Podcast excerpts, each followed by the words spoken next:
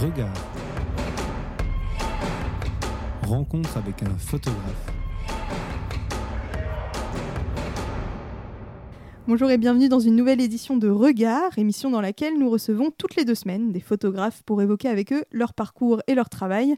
Alors aujourd'hui, j'ai la chance de recevoir euh, la photographe belge Marie Tillon. Bonjour et merci d'avoir accepté l'invitation. Bonjour. Alors je suis ravie de te recevoir aujourd'hui pour parler de ton travail. Donc tu es photojournaliste de l'agence Lucas, tu fais aussi partie de Women Photograph, Peut-être que tu peux euh, donner euh, quelques infos là-dessus. Avec plaisir. Alors déjà, merci de m'avoir invité. Euh, bah, du coup, Woman Photograph, c'est vraiment une, en fait une base de données qui a été créée par, par diverses photographes américaines qui se sont surtout dit à un moment, il y a un problème dans les médias. on voit beaucoup trop de photographes hommes et pas assez de photos qui ont été réalisées par des femmes. Et donc, euh, elles ont un moment euh, interviewé euh, et posé la question à des, à des iconos. apparemment, je pense que c'était à Visa pour l'image. Et donc, c'est à ce moment-là qu'une une icono aurait répondu Oui, moi, j'aimerais beaucoup travailler avec davantage de femmes, mais je ne sais pas où les trouver.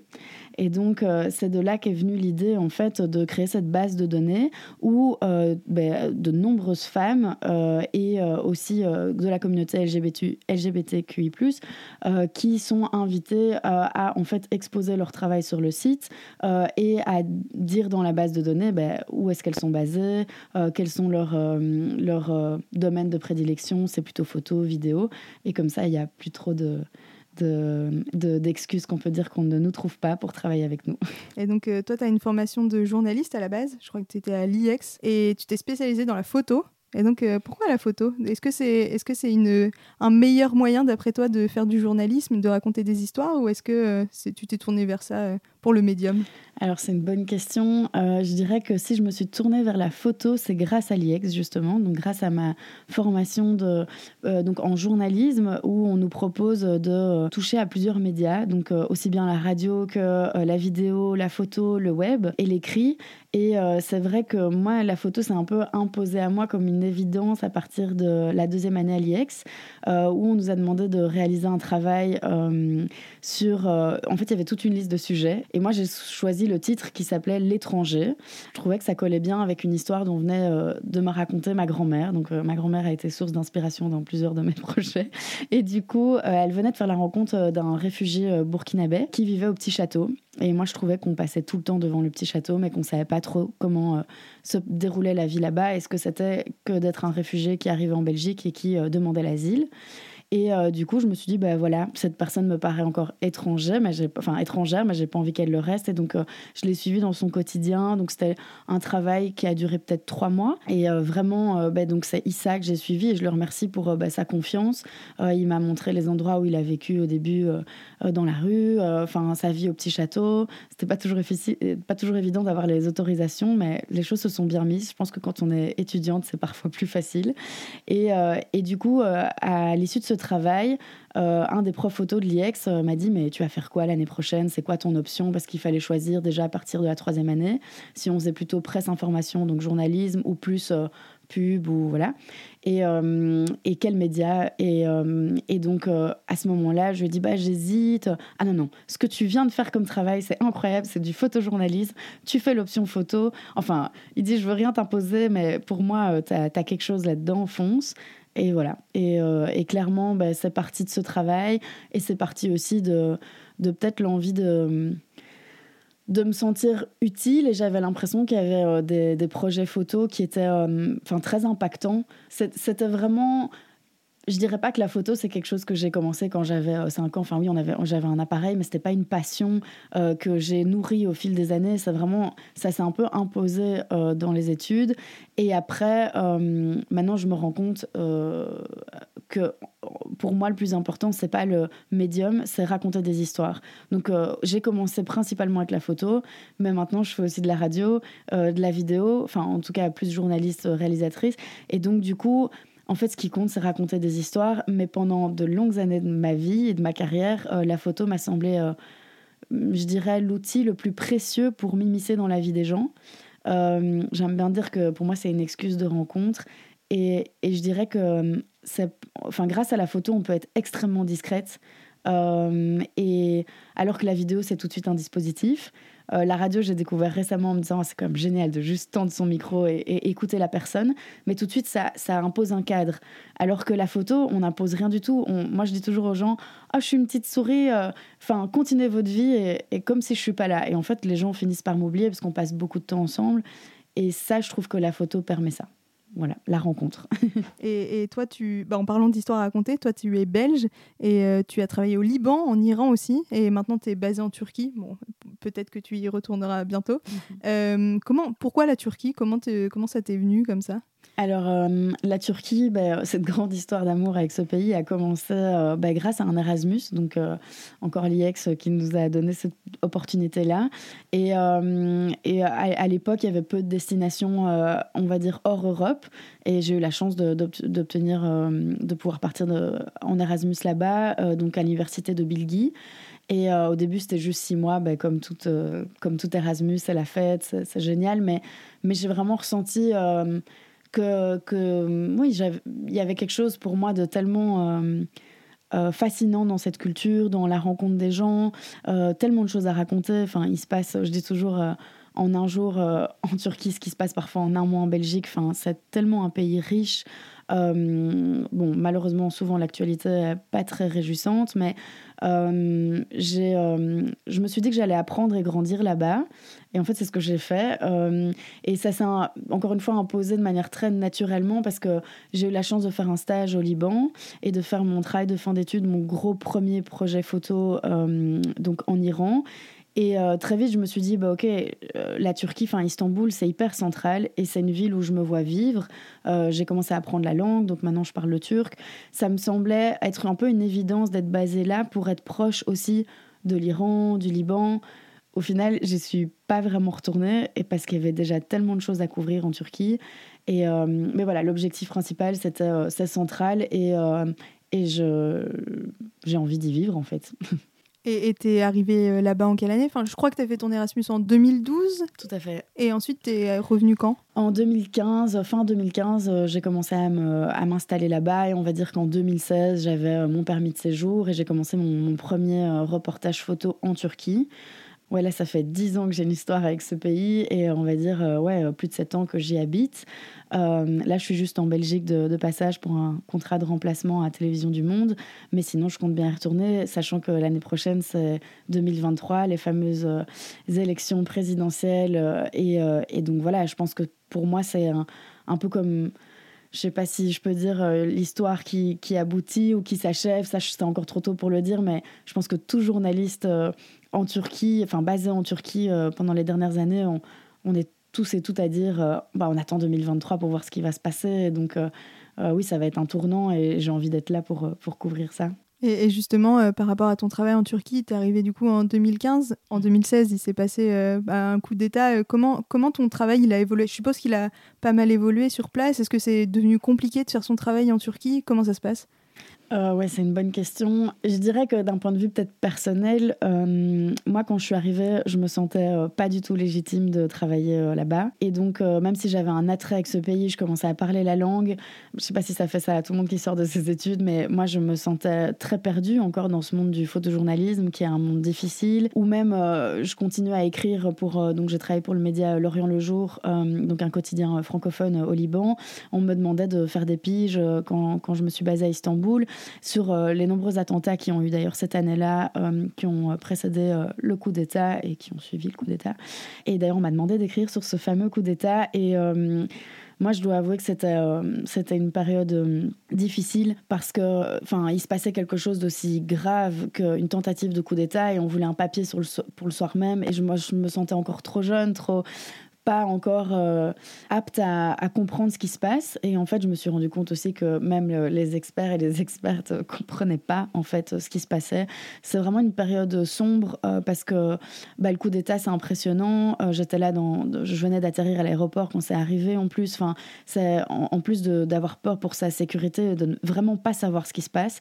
Il y a, il y a le choc, mais en fait, il y a les semaines qui suivent. Et ce qui a été le plus dur, c'est de voir la chasse aux sorcières qui a eu donc donc, c'est plus de 150 000 personnes quand même qui ont été démises de leurs fonctions, voire de nombreuses personnes qui ont été ben donc, arrêtées, poursuivies pour soi-disant appartenance à des groupes terroristes ou le groupe Fethullah Gulen qui aurait fomenté le coup d'État. Et ben ça, c'était une période très oppressante parce qu'en fait, euh, j'ai vraiment constaté. Euh, je savais que c'était une société polarisée, mais être là en 2016, c'était vraiment.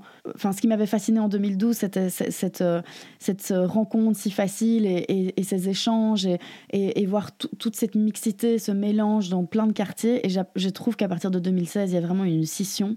Il y a eu les, les pro-gouvernements, anti-gouvernements. Enfin, ça a toujours été le cas, mais avec en plus la révolte de, de Gezi en 2013 et puis le coup d'État et cette pression, il y a vraiment eu euh, deux camps. Enfin, il y en a plusieurs, hein, ce serait euh, un peu dur de résumer ça comme ça, mais je dirais que c'était dur de d'évoluer là-dedans et en tant que journaliste, euh, c'était très oppressant. Je dirais que moi, j'ai le privilège évidemment d'être d'être européenne, d'être belge, et donc je me sentais pas inquiète comme mes collègues turcs et kurdes surtout. Euh, et donc, euh, donc oui, c'est stressant. On se demande toujours si on va avoir sa carte de presse à la fin de l'année et on se demande si on va pouvoir continuer à, faire notre travail. Mais encore une fois, euh, je trouve que c'est rien comparé à ce que vivent les, les collègues locaux. Donc, donc voilà. Ben, merci Marie, mais on va avoir euh, l'occasion de reparler de la Turquie un peu après avec les photos. Et donc d'ailleurs, on va passer dans la deuxième partie de l'émission. Et pour la préparer, je t'ai demandé de m'envoyer quelques photos de reportages qui te tiennent à cœur. Et euh, tu m'en as envoyé six. Et ces photos euh, sont tirées de plusieurs reportages que tu as fait en Belgique, en Turquie, en Iran. Je crois que c'était difficile de trouver des photos. Et en regardant les photos, en préparant l'émission, alors déjà, je vais peut-être te les montrer comme ça, on va pouvoir naviguer entre les photos. Et donc en préparant l'émission, déjà, je me suis dit une chose, c'est que euh, toutes les photos, elles sont un peu intimes comme ça, un peu dans le secret, dans l'intimité. Tu passes beaucoup de temps avec les gens, je pense. Comment tu fais pour euh, vraiment euh, t'initier comme ça dans la, dans la vie des gens pour prendre des photos? Ben, Oui, en effet, c'était dur de choisir. Et, et en effet, pour moi, l'intimité, c'est hyper important. Enfin, donc je suis contente que tu l'aies remarqué. mais comment je fais? Je dirais que ça part tout d'abord d'une sorte de contrat, euh, je sais pas, collaboratif. Hein. Je dirais que euh, quand j'entends parler d'une histoire, d'un fait qui me touche, d'une injustice surtout, enfin, euh, c'est souvent ça qui me, je sais pas, il y a quelque chose, une sorte de boule au ventre ou d'énergie qui part et je me dis, oula, je dois, je dois parler de ce sujet. je vais aller à la rencontre des personnes qui sont concernées et qui, j'estime, ont, vraiment tout à dire et, et, tout à raconter. Et j'ai juste envie de les écouter. Et je leur fais part de mon envie de parler de ça, mais qu'on en parle ensemble. Et donc, euh, ben, les limites, ou le, comment va se dérouler le projet, où il sera publié, tout ça, on en parle ensemble. Et donc, pour moi, le plus important, et c'est peut-être pour ça que j'arrive à, rentrer autant dans l'intimité, c'est que mon projet, il soit utile aussi pour les personnes que je suis. Et euh, je leur dis dès le début, voilà, moi, ce qui m'intéresse, c'est vous connaître et passer du temps avec vous. Et je pense que je pourrais pas faire des photos aussi intimes si je n'étais pas aussi proche des gens que je suis. Alors, bien sûr, euh, il faut des connexions. Enfin, je ne sais pas si je pourrais suivre tout le monde, mais j'ai eu la chance jusqu'à présent de d'être tellement inspirée par les gens que je rencontre et principalement des femmes. Je me suis rendu compte que toutes les photos que je t'ai envoyées, il y avait que des femmes. Et, euh, et c'est un peu la lignée de mon travail aussi. Mais je suis tellement inspirée par ces personnes et je pense qu'elles ont tellement à m'apporter et à apporter aux autres que j'ai envie d'être super fidèle dans ce qu'elles me racontent et montrent à, voir. L'intimité vient aussi du, de cette confiance qui, euh, je vais pas dire que je la gagne, elle vient très naturellement, mais parce que je pense qu'on voit que je pars avec des bonnes intentions. Enfin, j'ai juste envie de raconter cette histoire et qu'elle puisse être utile. Et après, j'ai envie que ce projet puisse vivre aussi dans les mains des personnes suivies. Donc oui, faut, faut qu'il y ait un, faut qu'il y ait un but aussi. Euh. Et, et, justement, tu parles des femmes. C'est vrai que moi aussi, j'ai remarqué qu'il y avait tout le temps des femmes dans les photos. Et, et, je crois que du coup, tu parles souvent de la question des femmes, euh, de la question des femmes turques notamment. Tu traites des injustices. Et en ce moment, je crois que tu travailles sur les féminicides féminicide, j'ai vu sur ton compte Insta. Euh, est-ce que c'est pas trop dur de, travailler sur des sujets comme ça sans s'impliquer trop émotionnellement? Ou est-ce que s'impliquer émotionnellement, c'est nécessaire dans ton travail? Ou est-ce que c'est un peu compliqué d'avoir une, distance entre tout ça? Euh, Oui, clairement, euh, s'impliquer émotionnellement.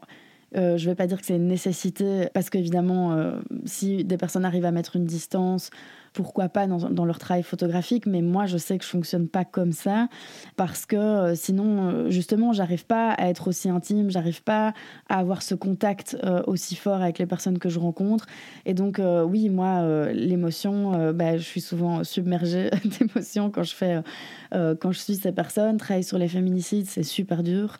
on m'a raconté des histoires donc les familles des victimes, enfin leur tristesse, leur combat, c'est vraiment dur à entendre, mais je trouve que ce qui. C'est peut-être aussi un choix dans, mes sujets, mais en fait, à chaque fois que je veux parler de quelque chose qui est extrêmement dur ou une problématique euh, euh, difficile, négative, euh, je me rends compte que hyper naturellement, je vais aller vers les personnes qui, se, qui essayent de combattre et qui se mobilisent contre cette injustice ou contre quelque chose qu'elles ont vécu qui les ont affectées. Mais en fait, ces personnes, elles ont euh, une résilience telle qu'elles arrivent à, mobiliser, à créer euh, un mouvement, ou, ou en tout cas, euh, donc par exemple dans le cadre des familles des victimes, je pourrais m'arrêter à, l'histoire atroce de, de, ces familles qui ont, qui ont perdu une maman, une sœur, une fille. C'est horrible, mais, mais moi, ce qui, ce qui en fait m'intéresse dans leurs histoires, c'est de voir comment pour plus que ça n'arrive, pour pas qu'il y ait d'autres femmes qui soient euh, encore victimes de féminicide, ces familles se mobilisent et donc elles sont euh, en tête de cortège à manifester, euh, elles sont devant les, tribunaux, elles font partie donc de la plateforme contre les féminicides en Turquie. Enfin, nous arrêterons les féminicides, c'est le nom de la plateforme. Et donc vraiment, pour moi, c'est ça qui fait que j'arrive à encore trouver de l'énergie et peut-être pas juste à m'arrêter à la douleur. Bien sûr que je la partage et je la vis, mais encore une fois, moi, ce qu'il faut, enfin, mon travail est de, pouvoir mettre en lumière ces histoires et de, et de faire écho, en fait, à leur combat. Et donc, euh, bah, merci pour ta réponse. Peut-être qu'on va passer aux photos. La première photo, c'est une photo qui a été prise en Belgique mhm. pour le reportage Touche pas à mes études. Donc cette jeune fille, elle s'appelle Sarah et euh, c'est un reportage qui a été publié dans Médor. Est-ce que tu peux nous en dire un peu plus euh, peut-être sur cette photo et sur le reportage euh, en règle générale? Oui, bien sûr. bah, du coup, ça faisait déjà très plaisir de pouvoir faire un reportage en Belgique alors que bah, j'étais beaucoup en Turquie. là, c'était donc en, en, 2020, il y avait la pandémie et tout ça et, et de pouvoir euh, en fait travailler en Belgique et aussi me, enfin découvrir une problématique qui m'a en fait choquée profondément. Donc euh, c'est suite à un, je me rappelle très bien, j'étais en, en, juin à Istanbul euh, avec une amie. Je, tombe sur un reportage Al Jazeera qui met en lumière donc le témoignage de jeunes étudiantes qui portent le foulard et qui sont en Belgique et qui sont interdites de poursuivre leurs études donc à, l'école Francisco Ferrer. Et du coup, moi, je, vois cette vidéo et je me dis mais mon Dieu, mais c'est pas possible, c'est, enfin, c'est, fou. Et je rentrais en Belgique et je me suis dit, mais il faut que je fasse quelque chose. Et du coup, euh, j'ai eu la chance de, rencontrer donc euh, plusieurs jeunes femmes. Donc la photo euh, dont tu parles, c'est, c'est Sarah Tulkens Azami qui, elle, pose ici devant enfin, un bâtiment de l'UCL. donc elle porte le foulard et elle porte aussi donc, donc le foulard islamique, mais aussi le foulard scout. Et c'est marrant parce que je, je trouve c'est un détail qui m'a, enfin que j'ai beaucoup aimé parce que quand j'ai échangé avec ces femmes, je leur ai dit voilà, euh, moi, ce qui m'importe, c'est faire votre portrait, raconter euh, enfin votre histoire et donc le témoignage que vous avez par rapport à cette interdiction de pouvoir continuer euh, euh, vos études ou en tout cas j'ai pas rencontré que des étudiants de l'école Francisco Ferrer. C'était surtout mettre en lumière les parcours semés d'obstacles en fait de ces jeunes femmes qui en fait parfois voulaient suivre certaines études. Elles n'ont pas pu parce que justement c'est dans des hautes écoles et où par exemple il faut faire des stages et pour les stages il faut enlever le foulard elles ne voulaient pas l'enlever parce que comme elles le disent si bien ça fait partie de leur identité et elles ne voient pas pourquoi elles devraient subir cette discrimination. Euh, et donc moi, c'était important de, de, en fait, donner la parole aux premières concernées, parce que je ne sais pas si tu étais en, Belgique à ce moment-là, mais c'était fou. Il y avait tout ce débat autour du foulard, mais à aucun moment on invitait les principales concernées, donc ces jeunes femmes, qui elles, en fait, elles revendiquent leur liberté donc euh, de disposer de leur corps, leur liberté de, se vêtir comme elles le souhaitent, et, euh, et puis surtout qu'on respecte qui elles sont. Et, donc, euh, c'est tellement violent de se dire qu'il y a des personnes qui ont des ambitions, qui ont des rêves. Surtout, l'accès à l'éducation, c'est tellement important. Et, me dire qu'en Belgique, il y a des jeunes femmes qui ne pouvaient pas avoir accès aux études euh, dont elle rêvait, ça, m'a tellement choquée. Et donc, je suis allée à la rencontre de jeunes femmes qui se sont mobilisées autour. Euh, donc, il y a eu la manifestation Hijabis Fight Back, et euh, donc qui sont au sein de certains collectifs.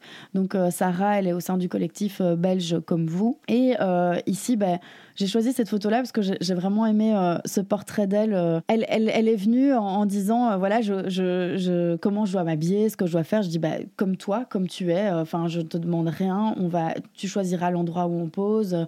si tu as envie que ce soit devant elle. donc, la, entre guillemets, la consigne, c'était quand même d'aller donc faire des photos devant des lieux liés à leur parcours scolaire, qui pour certaines étaient des lieux oppressants, et, et pour d'autres, c'était juste le lieu où elles étudiaient actuellement, qui a peut-être parfois permis euh, justement de, poursuivre des études. Et donc ici, Sarah, euh, donc, euh, elle, elle étudie le droit à l'UCL, tout en sachant que même si elle rêvait d'être avocate, elle ne pourra jamais plaider en étant avocate au barreau en Belgique en portant le foulard. Elle est euh, donc euh, elle est euh, chef scout et donc c'est pour ça qu'elle est venue avec son foulard scout. et par contre la, donc la discrimination qu'elle a fortement subie, c'était lorsqu'elle voulait, elle a été choisie pour étudier dans une école en, France de renom et en fait tout était ok, elle était acceptée, etc., etc. Et puis c'est lors de son premier jour que un, professeur lui a dit tu ne rentreras pas dans la classe comme ça alors que bon, enfin elle n'a jamais été prévenue et donc ce reportage, c'était voilà, écouter ce qui a été euh, euh, la, source même de l'interdiction, en fait, de pouvoir poursuivre des études, ou, ou et, et, puis aussi ben, qu'est-ce qu'elle revendique. Et donc, euh, oui, j'ai rencontré huit jeunes femmes, et donc moi, j'avais juste envie de. Enfin, c'est ce que j'ai fait, j'ai enregistré tout, tout ce qu'elle me racontait, je leur ai posé des questions, et puis après, j'ai retranscrit ce qui me semblait être les, les, citations les plus importantes, donc ouvrir les guillemets, et puis, et puis voilà, et, et donc J'espère en tout cas que ça a permis de sensibiliser certaines personnes euh, à, ce à ces réalités vécues. Euh, et je sais qu'elles ont gagné euh, leur combat, qui pourtant maintenant l'école a dû refaire appel. Enfin, je sais que ça continue et, c'est en fait un combat de, de, tous les jours. Mais pour ces femmes, j'estime que les personnes qui ne sont pas de communauté musulmane et qui ne portent pas le foulard doivent pourtant. Enfin, je trouve qu'on doit aussi se mobiliser pour, pour justement un, un enseignement beaucoup plus inclusif. Voilà. Est-ce que tu as des nouvelles de cette Sarah euh Est-ce qu'elle a finalement réussi à aller dans cette école euh Non, donc elle n'est elle pas allée dans l'école en France. Elle, elle, elle, elle s'est battue, mais ça euh, elle, s'est dit en fait, je ne vais pas pouvoir être épanouie dans une école où on ne m'accepte pas comme je suis. Et donc, elle a fini par étudier à l'UCL. Et alors, euh, donc, elle était en master. Et là, je ne sais pas où elle en est dans ses études, mais je sais qu'elle vient de devenir maman.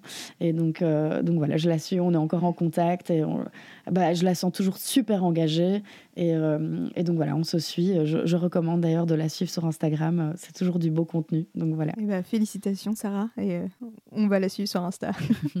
on va peut-être parler de la deuxième photo maintenant. Alors cette photo, moi je la trouve hyper touchante et, hyper belle et ce fond rouge. Enfin, peut-être pour la décrire un petit peu. Alors, c'est une maman avec ses deux enfants, un garçon et une petite fille, je pense, je ne sais pas, et euh, sur un fond rouge. Est-ce que, est que tu peux nous décrire un peu cette photo et peut-être nous raconter l'histoire qui est très touchante elle aussi euh, derrière. Ouais, alors je, voulais choisir une photo qui parle de mon travail sur les féminicides, et, euh, mais j'ai fait un travail en les premières années, je vais dire très classique, parce que Notamment, il a donné lieu à une euh, publication dans le Figaro magazine euh, lors du retrait de la Convention d'Istanbul. Euh, c'était quand même la plus grosse aberration de se dire que, alors que plus d'une femme est tuée par jour en Turquie, donc moi j'ai commencé ce travail en 2019, donc c'était 474 femmes tuées sur un an, eh ben la Turquie sortir de, de, de, la Convention d'Istanbul qui vise justement, c'est un traité international qui vise à, à protéger donc les femmes au niveau de la loi et d'inscrire dans les lois, enfin dans la constitution turque, euh, des lois qui protègent ces femmes. Et, donc, euh, c'était tellement un retour en arrière, euh, ce retrait, que du coup, bah, évidemment, les médias s'y sont intéressés. C'est là que j'ai pu publier une partie de ce travail qui était davantage euh, photojournalistique, euh, c'est-à-dire euh, plus prendre en photo les manifestations, des portraits des familles des victimes. Mais j'avais envie d'aller plus loin. Et donc cette photo, c'est, on va dire, le début d'une nouvelle ère dans ce travail, j'ai envie de dire, qui serait plutôt de mettre en lumière les survivantes. Il y en a, malheureusement il y en a peu. Et donc Aïjan, donc c'est la jeune femme qu'on voit sur la photo, qui est la maman donc, de ses deux enfants. Je l'ai rencontrée donc à Izmir. Déjà, c'était super beau la manière dont on s'est rencontrés parce que j'étais là pour euh, suivre le procès donc, euh, euh, de la fille de Phyllis Demiral, Jada Yüksel. Donc Phyllis Demiral, je l'avais suivie pour ce travail justement pour le Figaro Magazine. Elle était là à Izmir lors du procès. elle se battait pour que, enfin elle se bat toujours d'ailleurs, ce procès n'est toujours pas terminé, donc pour que le, meurtrier de sa fille soit emprisonné enfin reste en prison et qui prennent à, perpétuité. Donc ça, c'est la volonté de, cette maman. Et en fait, cette maman était épaulée par euh, plein de femmes, évidemment, plein d'associations de femmes, mais notamment Aïjan. Et donc Phyllis m'avait, c'est devenu aussi une amie très proche à cette maman. Euh, quand je lui ai parlé de mon travail et quand elle savait que je voulais rencontrer d'autres personnes, elle m'avait dit mais il faudrait que tu rencontres Aïjan. Aïjan, elle est incroyable, elle est là, elle me soutient à Izmir et puis elle est surtout survivante de 38 coups de couteau, donc une attaque par euh, donc, euh, son ex-mari, donc 38 coups de couteau. C'est énorme. elle, elle dit elle-même c'est un miracle. Enfin, les médecins ont dit que j'étais un miracle d'avoir survécu. Et en fait, elle, elle m'a confié. donc après, j'étais la rencontrer dans son appartement à Izmir. Et elle m'a dit j'ai tenu, je me suis accrochée pour mes enfants parce que eh, ben, ils ont que moi. Elle disait. Donc, enfin, pour moi, c'était, il fallait que je reste en vie pour mes enfants et après on verra. Et donc euh, elle dit, euh, donc je reprends ces mots, c'est, euh, enfin j'ai gagné mon combat pour la vie, maintenant je dois gagner mon combat pour la justice. Donc il y a un an, les bonnes nouvelles c'est que elle a, en effet, donc il a été accusé donc de tentative d'homicide et donc son, son ex-mari est bien en prison. Elle a réussi à divorcer aussi, elle a la garde, donc c'est quand même un soulagement pour Aïjan. Euh, mais au moment où, j'ai pris cette, photo, enfin où je l'ai rencontrée, je sais qu'elle avait déjà été interviewée par plusieurs médias turcs et euh, je sais pas, elle a eu un peu un réflexe au début de me montrer tout de suite euh, son corps avec euh, les coups de couteau. Et en fait, je me suis dit que, puis, j'avais vu dans les médias locaux ces photos et, et, en fait, je me suis dit que moi, je voulais pas montrer ça. J'avais envie de peut-être aussi inspirer d'autres femmes qui se battent encore pour survivre ou qui, euh, qui euh, subissent des violences, euh, de, montrer en fait ce, parcours de, enfin ce combat. Aïdjan a, a, survécu et maintenant elle se bat aussi pour d'autres femmes. Elle m'a donné l'impression d'être heureuse et, malgré en fait ce drame. Et je pense qu'elle l'est grâce en fait à, à, cet amour qu'il a avec ses enfants. Et donc je me suis dit qu'il fallait que je prenne une photo de trois. Puis voilà, on est allé dans la chambre avec les enfants. Puis j'ai vu ce rideau que je trouvais d'une belle couleur. Et puis et puis j'aurais dit, bah, amusez-vous. Et, voilà, c'est comme ça qu'est né ce portrait. Et, et je trouvais que, euh, ouais, en effet, c'est touchant. Ça, ça, représente, enfin, on comprend pas hein, si on voit juste cette photo que c'est, ça, c'est en lien avec les féminicides ou une survivante de féminicide, mais c'est peut-être euh, ça que je recherche maintenant. J'avoue que j'aimerais trop euh, continuer ce projet avec. j'ai acheté une imprimante Polaroid et j'aimerais trop continuer à prendre en photo ces femmes, imprimer les Polaroids et et leur, leur de, de customiser un peu les photos et, euh, et surtout qu'elles aient un souvenir en fait pour euh, transmettre à, à d'autres.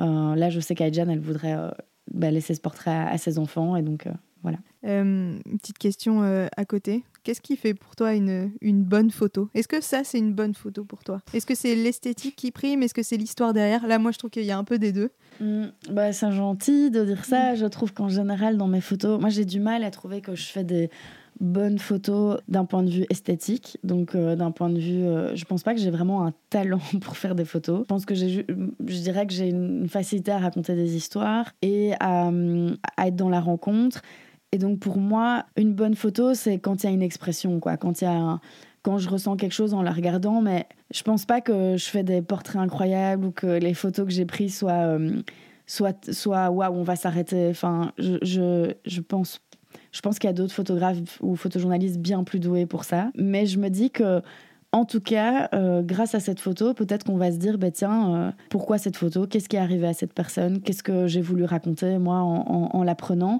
Et donc, si ça permet un temps un peu de s'intéresser à cette problématique, moi, c'est, pour moi, c'est une photo réussie dans ce sens-là, en fait. Le plus important, c'est qu'elle soit informative, même si euh, je, me, je, me, rends bien compte qu'une photo ne peut pas être que juste informative parce que les gens vont pas s'arrêter. Donc euh, voilà, tout le défi, c'est de faire les deux. Et, euh, et voilà, peut-être qu'en choisissant ce portrait, je me suis dit aussi que je la trouvais. en effet, il y a une sorte de douceur. Elle est un peu moins classique que la. Pourtant, je l'ai prise, hein, cette photo, mais la photo classique de.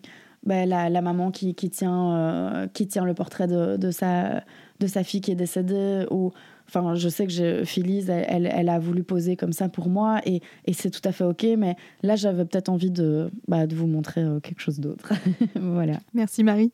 On va passer à la troisième photo. Cette fois, euh, est-ce que tu peux peut-être euh, décrire cette photo et, mhm. et raconter l'histoire? Alors, je crois que c'est à la frontière entre la Turquie et la Grèce. Tout à fait. Et c'est une photo qui a été prise en février 2020, si je ne me trompe pas. Tout à fait. donc on est à Pazarkoulé, donc euh, on est à la frontière euh, gréco-turque, donc c'est non loin de la ville d'Edirne, euh, qui est souvent un lieu de passage donc pour les réfugiés qui souhaitent atteindre l'Europe, soit par la Grèce, soit par la, Bulgarie. Sauf que là, il se passe quelque chose d'incroyable suite à, une attaque qui a eu lieu en Syrie où 33 soldats turcs sont, sont décédés. donc le président Recep Tayyip Erdogan décide d'ouvrir ses frontières en représentant en disant euh, voilà l'Europe euh, vous enfin il y a eu ce deal en 2016 complètement atroce qui demandait à la Turquie de maintenir tous les réfugiés.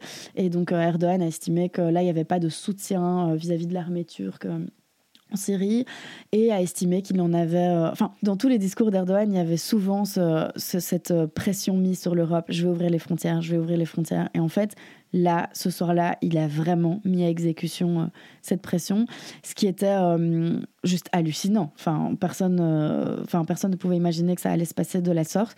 Et donc, Erdogan a, déclaré. donc c'était le 28 février ou le 27, maintenant je sais plus, mais le 28 février 2020, il a dit Nous ouvrons les frontières pendant 72 heures et nous laisserons les frontières ouvertes. Et donc là, il y a eu un, un moment de. Enfin, parmi toute la communauté de journalistes, mais, mais qu'est-ce qu'on va faire?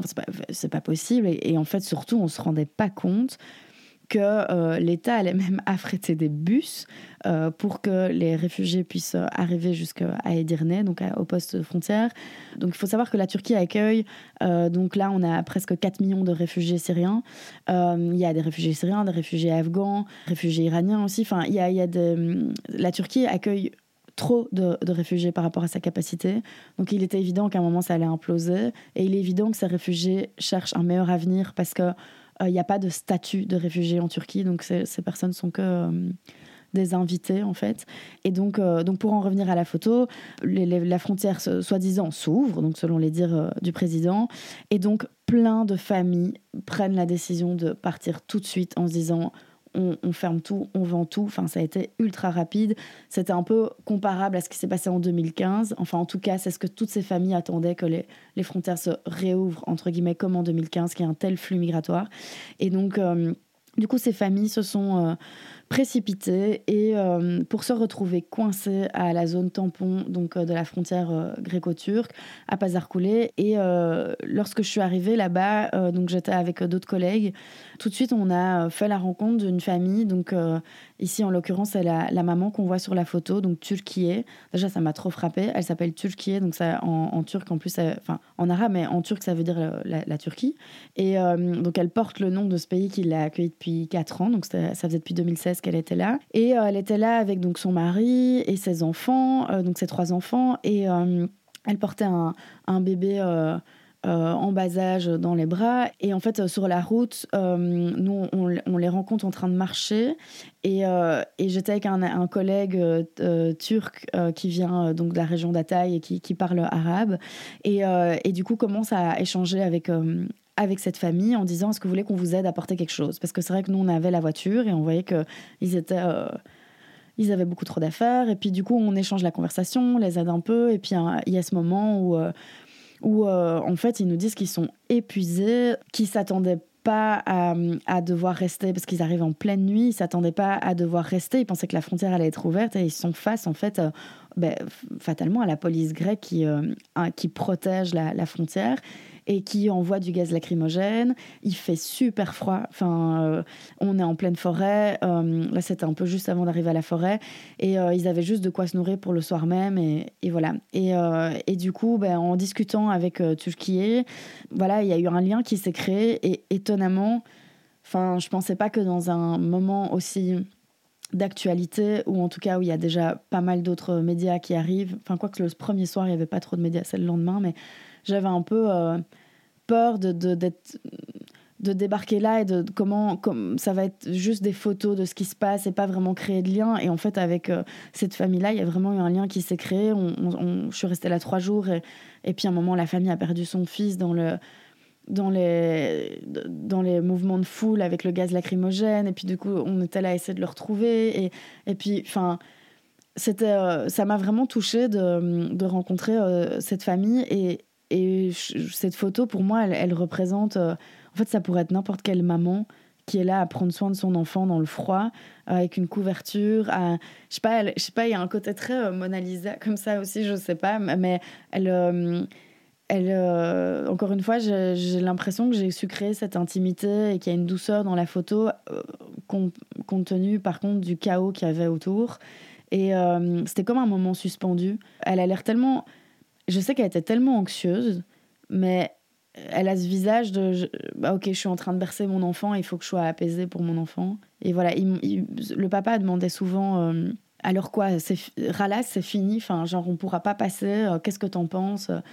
Et en fait, euh, c'était horrible parce que j'avais l'impression que je devais être celle qui devait annoncer que, en fait, évidemment que la frontière grecque ne va pas s'ouvrir et qu'on a vu d'autres familles qui tentaient de passer par euh, la rivière et qui en fait étaient euh, arrivées de l'autre côté en Grèce mais qui se faisaient battre. on enlevait tous leurs vêtements, on prenait téléphone, argent et ils se faisaient reconduire à la, frontière turque. Donc moi je ouais, j'étais inquiète pour eux et je leur disais que non, en fait, euh, malheureusement, il n'y aura pas d'issue. Euh, et c'était pas évident d'avoir ce rôle-là non plus. Et je, je m'inquiète toujours de ce qu'est devenu cette famille parce que du coup, euh, moi, je prenais les, contacts des personnes rencontrées. Donc, fatalement, j'ai pris le, contact de la famille de Turquie. Et puis, en fait, il n'y a plus jamais eu de réponse. Et la plupart des familles sont restées. Donc, après, il y a eu le confinement. Et les familles, enfin, les personnes qui étaient présentes dans ce camp improvisé sont restées parfois un mois. donc, au plus. Hein. Donc ça a duré un mois. Et euh, certaines, évidemment, ont eu marre et sont rentrées. Mais c'était dur parce que certaines familles me disaient qu'elles avaient tout vendu, elles n'avaient plus rien. Elles pensaient vraiment qu'elles pourraient partir. Et donc, euh, donc voilà. Et euh, elles sont revenues pour certaines, en plein confinement. Et pour d'autres, elles, ils ont fini par vider l'espace et, emmener toutes les personnes dans des camps à Adana. Donc, et puis ça a été le confinement, le pays fermé. En fait, on, ne sait pas ce qui est devenu de ces familles. Et donc voilà, ça Enfin, je trouvais ça important de raconter cette histoire et ouais, c'était fou de voir euh, comme ces personnes, encore une fois, étaient instrumentalisées ou enfin, la pièce, euh, la pièce sur l'échec entre l'Europe et la Turquie. Enfin, voilà. Et, pourquoi avoir euh, choisi cette photo, enfin, ce mhm. reportage principalement? Comment, comment il t'a marqué en fait? Enfin, Je mhm. suppose que ça a aussi un peu changé ta façon de travailler après. Ben, euh, je dirais que oui, il y en a d'autres, hein, des photos où on voit les gaz lacrymogènes, où on voit le camp, où on voit. Mais en fait, euh, ouais, j'avais envie de choisir cette photo-là parce que peut-être que ça m'a marqué de voir que même dans un événement aussi, je dirais, hot news, d'actualité, euh, il y avait ce lien qui pouvait être créé. Et puis surtout, j'ai senti que mes photos ont eu un impact dans le sens où euh, tout de suite je les ai euh, diffusées, puis euh, il y a eu pas mal de publications et que et qu'en fait beaucoup de gens n'étaient pas au courant de ce qui se passait à la frontière.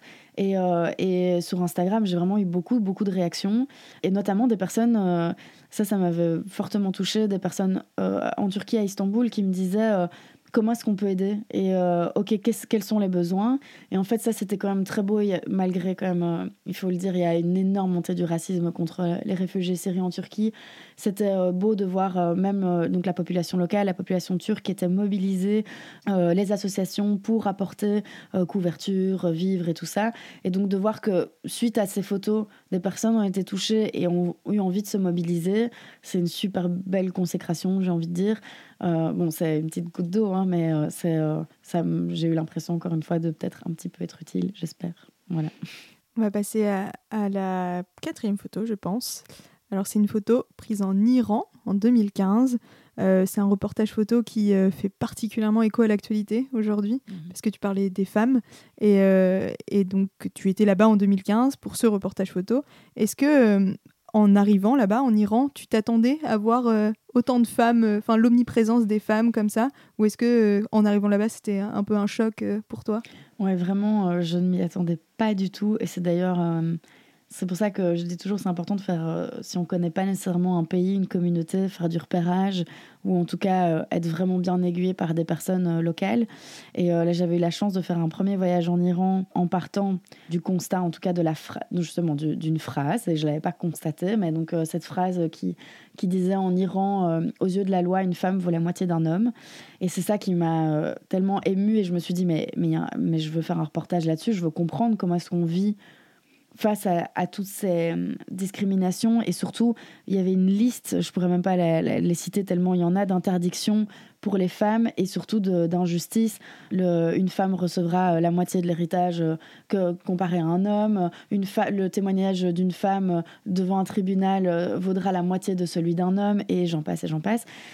Et donc je me suis dit, qu'est-ce que c'est de vivre en tant que femme en Iran, surtout en tant que jeune femme? Il faut savoir que 70% euh, de la population iranienne euh, ont moins de 30 ans. Et donc, euh, je voulais aller suivre cette jeunesse, enfin, ces, femmes de mon âge et voir un peu comment elles évoluaient. Mais quand je suis partie faire un premier enfin, voyage de repérage, un peu essayer de comprendre comment fonctionnait. Enfin, c'est pas en deux semaines que je peux comprendre comment fonctionne ce pays, mais un peu de voir si c'était faisable de réaliser un reportage. Tout de suite, j'ai été même marquée par cette effervescence. En fait, les femmes sont, oui, je, trouve, omniprésentes, ou en tout cas, euh, on voit à quel point les femmes sont éduquées en Iran. Euh, et ça, c'est un peu le revers de la médaille. Euh, d'ailleurs, c'est pas moi, c'est Azadeh Kian, enfin, il y a plein de chercheuses expertes qui en parlent, mais avec l'arrivée des mollahs en 1979 et le fait que les femmes étaient obligées de porter le foulard, euh, ça a rassuré plein de familles conservatrices euh, des campagnes. Et donc, du coup, ils ont osé envoyer leurs leur jeunes filles aller étudier dans la capitale, à Téhéran, dans les grandes villes. Et donc, il y a clairement il y a une émancipation de, de toutes ces jeunes femmes qui en fait arrivent dans des dortoirs et donc vivent sans leur famille et donc sont super éduqués. Et donc moi, ça m'a, vraiment marqué euh, en Iran de voir euh, cette effervescence euh, chez les femmes. et c'est là que je me suis dit, ben là, il y a un reportage à faire. En fait, c'est pas sur les discriminations vécues, c'est comment malgré ces discriminations, elles arrivent à changer les mentalités et oui, à changer la donne par euh, donc moi moi ce reportage c'était euh, suivre trois jeunes femmes, une qui s'est euh, investie dans l'art et donc notamment peindre du nu pour un peu choquer et justement questionner sur un corps d'une femme nue, qu'est-ce que ça peut représenter. Une autre femme qui était investie donc Gunay dans dans le sport et donc qui faisait de la, compétition donc du haut niveau d'aviron, voilà. Je vais le mot en anglais et puis et puis il y a aussi Massa, donc c'est la jeune femme qu'on voit sur la photo ici. Euh, donc, euh, pour décrire la photo, c'est Abam et Téhéran. C'est genre, on dit les toits, les toits de Téhéran. C'est dans les hauteurs, ça surplombe la ville. C'est l'endroit où les jeunes adorent se retrouver parce qu'ils s'y sentent un peu plus libres. Et donc, Massa, c'est la troisième jeune femme que j'ai suivie pour ce reportage, qui en fait est professeure. Et pour elle, il n'y avait rien de plus évident que de changer mentalité que par l'éducation, en fait. Vraiment, j'ai assisté à ses cours et elle challengeait les étudiants. Elle, euh, enfin, j'ai des petites anecdotes, euh, j'en parlerai après, mais elle, elle, était incroyable et je me suis vraiment liée d'amitié euh, très vite et très fort avec elle. Et donc, je, elle m'avait ouvert la porte de chez elle, je vivais avec elle. Il y avait son, son copain qui vivait souvent là, Mohamed. Et donc, sur la photo, ils sont tous les deux sur les toits de Téhéran et ils surplombent la ville. Et en fait, j'ai choisi cette photo malgré qu'il y a un petit regard. On a l'impression que Massa, elle est triste, alors que c'est pas euh, c'est pas l'impression qu'elle me donne mais ça il y a d'autres photos où on voit qu'elle est vraiment beaucoup plus combative ou mais c'est une photo qui m'a marquée dans, ma carrière on va dire parce qu'elle a fait la une du courrier international. Et euh, donc euh, voilà on n'a pas tous les jours sa photo en une ni du de son média enfin de son magazine favori. Donc clairement ça m'a tellement touchée. Et j'ai re-regardé d'ailleurs le titre de, de, de cette une c'était la génération qui ose. Téhéran la génération qui ose je sais plus quand ils l'ont diffusé. Euh, je crois que c'était en 2017. Mais je me dis, waouh, en fait, euh, ça n'a pas changé. Enfin, quand on voit l'actualité de maintenant, et c'est peut-être pour ça aussi que j'ai choisi cette photo, c'était de dire, ben, là, là, il y a Massa, mais il y a aussi son compagnon. Et en fait, c'est ça, c'est cette jeunesse-là que j'ai rencontrée en 2015 qui est maintenant encore, mais encore plus en ébullition, qui se, qui se rebelle, qui euh, n'accepte plus cette autorité et qui, qui en fait malheureusement, il y a eu euh, ben, euh, voilà, la mort de Massa Amini qui fait que. Il faut, enfin, et plein d'autres en fait. Maintenant, il y a tellement de personnes qui décèdent euh, dans, dans, les rues en manifestant, mais, mais je trouve que ce, ce courage de, de, de, oser manifester dans un climat aussi oppressant, ça, ça m'étonne pas en fait des, Iraniens et des Iraniennes que j'ai rencontrés là-bas. Et d'ailleurs, c'est, enfin, c'est marrant ou en tout cas, ça me fait très plaisir que donc Massa, on est toujours en contact. Elle vit maintenant en Allemagne.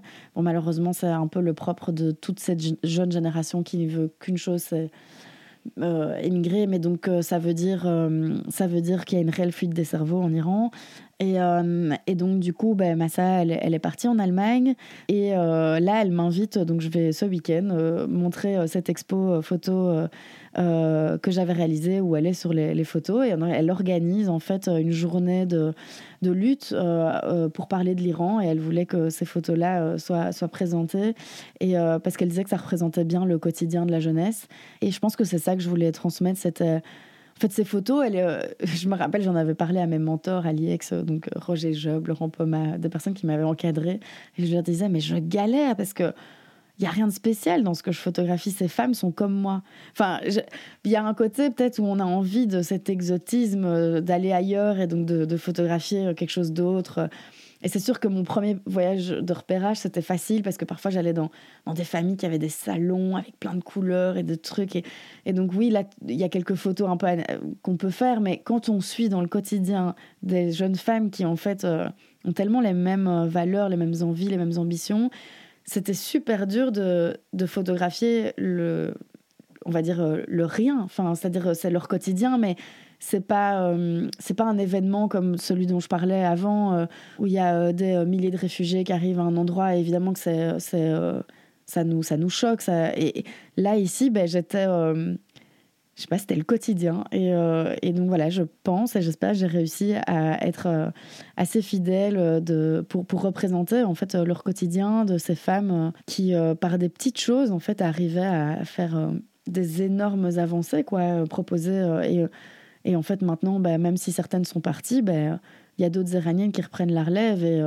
alors, au détriment évidemment de malheureusement beaucoup de personnes qui sont emprisonnées ou qui décèdent, mais là j'ai vraiment l'impression que cette révolution, elle, ben, c'est un pas. Alors euh, c'est peut-être pas tout de suite que le gouvernement va tomber en Iran, ça c'est sûr, mais ça marque, euh, c'est impressionnant. Euh. Enfin, en tout cas, ça inspire, j'imagine, d'autres pays. Et quand on voit qu'il y a eu d'autres mobilisations, enfin en Europe ou quoi, pour, pour justement soutenir les Iraniennes et les Iraniens, ben, oh, ça fait chaud au cœur.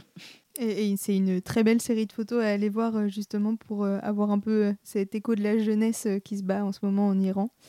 On peut passer à la photo suivante. Donc c'est une, photo, peut-être que tu peux la décrire et me parler de, de, cette photo et, pourquoi tu l'as choisie. Oui. Alors donc là on est donc à une commémoration de la tentative du coup d'État du 15 juillet donc 2016 et donc là on est le 15 juillet 2018 donc deux ans après. Euh, il se trouve que le pont sur lequel euh, a eu euh, les prémices en fait de cette tentative de coup d'État, où il y a eu les premiers soldats qui, se sont annoncés, a été rebaptisé le, le, pont des martyrs du 15 juillet. Et donc c'est sur ce pont-là que le gouvernement a décidé de faire cette commémoration. Pour moi, c'est important aussi dans mon travail en Turquie de montrer bah, cette société polarisée, donc de montrer aussi bah, toutes les personnes pro-gouvernement, toutes les personnes qui soutiennent l'AKP, donc euh, le, parti euh, au pouvoir et le parti d'Erdogan. C'est euh, important d'essayer de comprendre, enfin j'ai tenté beaucoup, c'était très difficile d'avoir accès à, cette branche féminine, en fait, donc les Kolları, c'est la branche féminine de l'AKP qui, où il y a plus de, 5 millions de femmes, en fait, qui, qui sont qui œuvrent en fait pour le parti de l'AKP et qui œuvrent à, soutenir euh, et, défendre les valeurs euh, de ce parti en notamment se rassemblant et en euh, allant boire le thé, en allant voir des familles, en voilà, il y a une sorte de, petite armée de l'AKP qui, enfin grande armée surtout, qui est qui œuvre dans les sphères intimes en fait, et c'est pendant des années, on a toujours dit, bah, c'est ça qui fait, le, qui fait la force de ce parti. Euh, pas que, évidemment, mais donc moi, ça m'intéressait. Et donc, euh, j'allais à beaucoup de meetings et rassemblements euh, pro-gouvernement pour essayer de rencontrer ces femmes. Parfois, ça a marché. Certaines m'ont reconnu, m'ont invité chez elles. Mais c'est des reportages qui n'ont pas toujours été publiés parce que ça n'intéressait pas toujours de comprendre pourquoi il y a un tel soutien de, de la population turque pour Erdogan. en tout cas, d'un point de vue des médias européens. Alors, c'est sûr que pour 2023, le soutien hum, la base même électorale, il est, il est un peu moins tangible qu'avant, avec cette crise économique qui est actuellement en Turquie. Mais je dirais, Erdogan arrive à, se sert de, de, de, ces meetings, de ces rassemblements pour euh, imposer, enfin pour euh, faire revivre aussi. Donc là, les mots utilisés lors de ces rassemblements, c'est vraiment dire, euh, voilà, on a 251 personnes sont décédées, alors il va mettre les portraits de chaque personne, il va, il va dire que ces personnes se sont battues pour, pour pour le, la patrie, pour le pays, pour et donc voilà, là on est, enfin je suis à ce meeting et donc il y a euh, donc c'est une partie de la population qui est quand même plus conservatrice et donc euh, le rassemblement est divisé, donc il y a un espace pour les femmes euh, et un espace pour les hommes. Et donc là moi je vais dans l'espace pour les femmes et il y a une incroyable lumière sur le visage de cette femme et de son son fils un peu derrière elle. Je sais pas, je la trouvais magnifique cette femme et je la trouvais tellement déterminée. Et on voyait que voilà, cette, euh, agiter ses drapeaux, ça prenait tout son sens. Être là, ça prenait du sens pour elle et pour son enfant, j'imagine, ou en tout cas, c'est ce qu'elle tentait de lui apprendre et d'être là euh, en, commémoration. Moi, j'ai utilisé aussi cette photo dans le cadre d'un projet plus sur la, polarisation de la société turque et donc pour, pour parler en fait. Euh, de l'AKP euh, pour parler de, du coup d'État. Et donc oui, là, ils sont en train de, de, commémorer 251 personnes qui sont décédées, mais en même temps, à cette même époque, euh, combien de personnes ont été démises de leurs fonctions? Et donc voilà, j'essayais toujours un peu de mettre ça en, parallèle. Et voilà. Et quand tu vas dans des, ce genre de manifestations, est-ce que tu est-ce que es toujours bien accueilli ou est-ce que c'est compliqué de, de, passer avec ton appareil photo? C'est une bonne question. Je dirais qu'en plus, euh, ce jour-là, il y a une collègue qui est venue me voir. Non, il y a deux il y a deux collègues. Il y a une collègue femme qui on s'en est pris à elle euh, parce qu'elle est dans la partie des hommes et que donc elle représente les médias étrangers. Donc euh, c'est aussi évident que moi je suis étrangère, même si je parle la langue, on sait que je, ne suis pas turque. Et donc en fait il y a une certaine, euh, oui, il y a une certaine un peu haine vis-à-vis des médias étrangers ou des médias qui ne sont pas pro-gouvernement. Donc un peu plus tard dans cette soirée-là, un présentateur était là et on s'en est pris à lui parce qu'il est quand même assez connu et donc il a été un peu foutu en dehors de, de, ce, de cette commémoration, pas par les partisans qui étaient là et euh, c'était super violent. Et je me suis dit, bah, heureusement que ça m'est pas arrivé. Il y a eu plein de collègues turcs, hommes, euh, photographes qui étaient venus me dire, reste pas là, ne va pas chez les hommes et tout ça. Euh, ça, ça craint. Moi, j'avoue que j'y suis allée et je j'ai toujours un super bon contact avec les gens et je dirais que j'ai eu de la chance, mais c'est sûr que là, je me sentais pas la bienvenue. Donc, à part chez les femmes, il y a toujours un peu, on arrive toujours un peu à échanger, mais comme je représente entre guillemets pour eux et pour elles les médias étrangers, il y a une méfiance, c'est évident. Donc c'est pas toujours facile d'aller à ces endroits-là. Mais moi, personnellement, j'ai jamais été mal accueillie. voilà. Merci beaucoup. Alors on va passer à la dernière photo. C'est une photo euh, très festive. Mhm. Et, je crois qu'il y a une histoire derrière cette photo. C'est une histoire un peu particulière avec la jeune femme qu'on voit. Je crois que tu es très proche d'elle. Est-ce que tu mhm. peux un peu nous raconter euh, ton histoire avec elle et, l'histoire de cette photo? Oui, tout à fait. Donc euh, Yasmine qui est sur la photo en train de lever ses mains. Euh, donc elle est à l'arrière d'une sorte de... Je sais pas comment je dois décrire ces voitures. Ah ben je sais. en ce moment, tous les Uber qui nous ramènent en fin de soirée, c'est les, les, grosses voitures combi noires là, où il y a des sièges dans les deux sens en fait. Et donc on était dans font face un peu. Voilà, mm. exactement. Et on était euh, dans, dans, cette voiture. Je me demande si c'était une voiture commandée pour, euh, pour cette journée-là, justement. Donc, euh, une journée super festive parce que donc Yasmine, que je suivais depuis plusieurs années, donc qui est syrienne, elle a fait partie de mon projet donc sur la communauté syrienne que j'ai entamé en 2016, donc un des premiers projets en Turquie, où je voulais justement montrer cette, enfin, les Syriens et les Syriennes d'une autre manière que juste comme les médias tradis avaient plutôt euh, l'art de, montrer des, réfugiés dans des camps. En 2016, ça fait déjà, euh, c'est déjà presque 5 ans ou 4 ans que des, des familles euh, syriennes se sont installées en, en Turquie. Et pour la plupart, ben, en fait, c'était un parcours de résilience de A à Z parce que ils ont appris une nouvelle langue, ils ont appris le turc, ils ont recréé un réseau, des amis, retrouvé un travail, s'intégrer dans une société où, comme je le disais, c'est pas toujours évident, même si les discours dans les premières années étaient plutôt on va accueillir les, nos frères syriens, mais euh, ça a changé avec le nombre et le nombre de, de, Syriens et Syriennes qui sont arrivés. Mais donc, du coup, moi, pour moi, c'est important de montrer cette communauté qui, euh, qui en fait faisait, recommençait une vie à zéro. Et donc, j'ai suivi quatre personnes. Et donc, Yasmine fait partie de, ces quatre personnes. Je l'ai rencontrée, on donnait des cours, entre guillemets, pour moi, mais on faisait du bénévolat dans un, centre un peu communautaire qui avait vu le jour dans un, dans un quartier donc Balat, un quartier où il y avait pas mal de réfugiés syriens. Et euh, ce qui m'avait marqué, c'était de voir comment la communauté syrienne, enfin les Syriens et les Syriennes, étaient bénévoles pour leur propre communauté. Et donc s'impliquaient et donc euh, certains devenaient professeurs. Et donc euh, et donc là Yasmine elle donnait des cours de turc parce qu'elle avait appris le turc parfaitement. Elle donnait des, des cours d'anglais et d'arabe. Et donc du coup on s'est rencontrés dans ce centre. On est devenus super proches. Et je me suis dit mais j'ai envie de raconter ton histoire. Et Yasmine m'a tellement bien accepté. Et puis euh, surtout, on est devenus super proches. Donc vraiment, c'est devenu une de mes meilleures amies. Et cette photo, euh, c'était un moment magique parce que donc Yasmine a été euh, séparée pendant des années de son père et de sa sœur qui du coup ne pouvaient pas venir en Turquie. Et là, ben, on fêtait déjà de leur retrouvailles, mais surtout on fêtait la promesse d'engagement, donc de fiançailles de Zaina, sa sœur, qui est à gauche sur la photo, et donc son père à droite qui, qui tape des mains. Et, et, en fait, Yasmine est là au milieu et elle a l'air d'être. Euh, je sais pas, on est en plein après-midi, on pourrait se dire, on revient de soirée ou quoi, mais elle, elle est dans une osmose. Et, pour moi, c'était un moment magique. D'abord, j'avais fait des vidéos. Je crois que j'ai toujours sur mon compte Insta, on a la musique à fond, euh, on se marre trop, vraiment, on dansait. C'était devenu aussi, on sortait tout le temps avec Yasmine. Donc, ça, venait, c'était comme la, consécration de toutes ces années où je la suis, de, de l'avoir réunie avec sa famille et à danser. Et donc voilà, j'adore cette photo. Il y en a d'autres que j'adore d'elle aussi. Et maintenant, mon rêve est de pouvoir euh, continuer ce projet en retrouvant Yasmine qui, euh, bon, malheureusement pour moi, mais heureusement pour elle, a, trouvé un, on va dire, un meilleur avenir au Canada, toute sa famille. Donc, euh, parce qu'en Turquie, toute sa famille ne pouvait pas vivre au même endroit.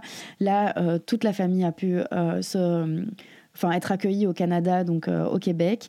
Et donc là, elle y est depuis janvier 2018, donc on ne s'est pas vu depuis 2018. Euh, et là, mon grand rêve, c'est pour cette année, je le sens, c'est d'aller au Canada et de... Euh, et peut-être j'ai envie de lui remontrer toutes ces photos et de euh, faire un peu un podcast avec...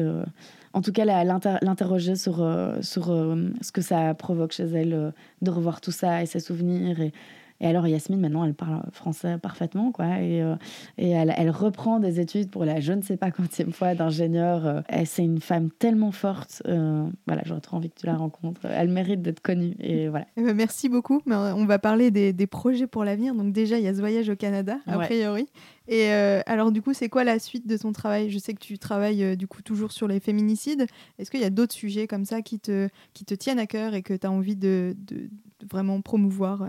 Alors, euh, bah c'est marrant, je me faisais la réflexion que, en, voyant ces photos, que hum, ça faisait peut-être un petit moment que j'ai plus ressenti cette, cette euh, je sais pas, ce sentiment de me dire ah là là, il faut absolument que je travaille là-dessus. Euh, souvent, ça, c'est un, sentiment, je sais pas l'expliquer, mais je fais une rencontre, quelque chose qui m'émeut ou et un discours, quelque chose, enfin, et je me dis oula, là, il faut faire quelque chose. Et euh, ben, j'ai eu l'occasion de faire pas mal de sujets euh, ben, donc en Belgique pour le moment avec euh, Télévision du Monde, où là je suis plus journaliste, mais je sais que j'avais été très émue par enfin plein de sujets évidemment, mais les couples mixtes qui vivent des difficultés pour pouvoir vivre en Belgique où ils sont taxés de mariage blanc. et donc j'avais suivi l'association Amoureux vos papiers. J'ai aussi suivi l'association Seigneur Montessori qui est aide les personnes euh, âgées, euh, enfin surtout qui accompagne le personnel qui, euh, qui est au quotidien auprès des personnes âgées pour un meilleur accompagnement, plus dans l'autonomie. Donc il y a eu un sujet sur les journalistes exilés en Belgique. En ce moment, j'ai l'impression d'avoir fait traiter plusieurs problématiques, et donc ça m'a beaucoup nourri. Et donc pour l'avenir, euh, c'est une bonne question. Mon contrat se termine à, à Télévision du Monde, je retourne euh, freelance et je vais repartir en Turquie. Ce qui, pour moi, est important, c'est de continuer ce travail sur la polarisation et donc les familles. Donc euh, le concept de famille est tellement important en Turquie. J'avais commencé un travail sur des familles qui soutiennent différents partis politiques et voir à quel point c'était tellement important dans leur vie, parce que les, familles sont très, enfin, la population turque est très politisée. Je l'avais commencé, je l'ai arrêté, c'était pas toujours évident. J'ai commencé par une famille d'extrême droite euh, du MHP, donc c'est les loups gris comme on dit. Enfin, pour moi, c'était pas évident. Qui d'habitude j'ai toujours un lien que je fais très fort avec les gens que je rencontre, et là, ces gens avaient des valeurs tellement différentes des miennes que j'avais l'impression de qu'il fallait que je prenne un peu de recul et de distance et peut-être que ce serait le moment de continuer ça. Euh, c'est surtout le moment, je pense, de parler de la crise économique en Turquie et de mettre ça au regard euh, avec les, élections. Et puis aussi, ça fera, euh, ça fera dix ans depuis Gezi, la révolution donc qu'il y a eu en Turquie. Il y a eu un procès où il y a de trop nombreuses personnes qui ont été emprisonnées et je pense que ça, je trouve ça important peut-être aussi de suivre les familles de ces de ces personnes. Voilà, c'est des, projets en suspens. Euh, j'attends de voir un peu ce qui va s'offrir à moi. Peut-être d'autres rencontres. Donc toujours en Turquie, donc. Oui, maintenant je suis vraiment, euh, j'ai un pied entre ici et la Turquie. On verra, euh, on verra où le vent me mène. je ne sais pas. Je suis...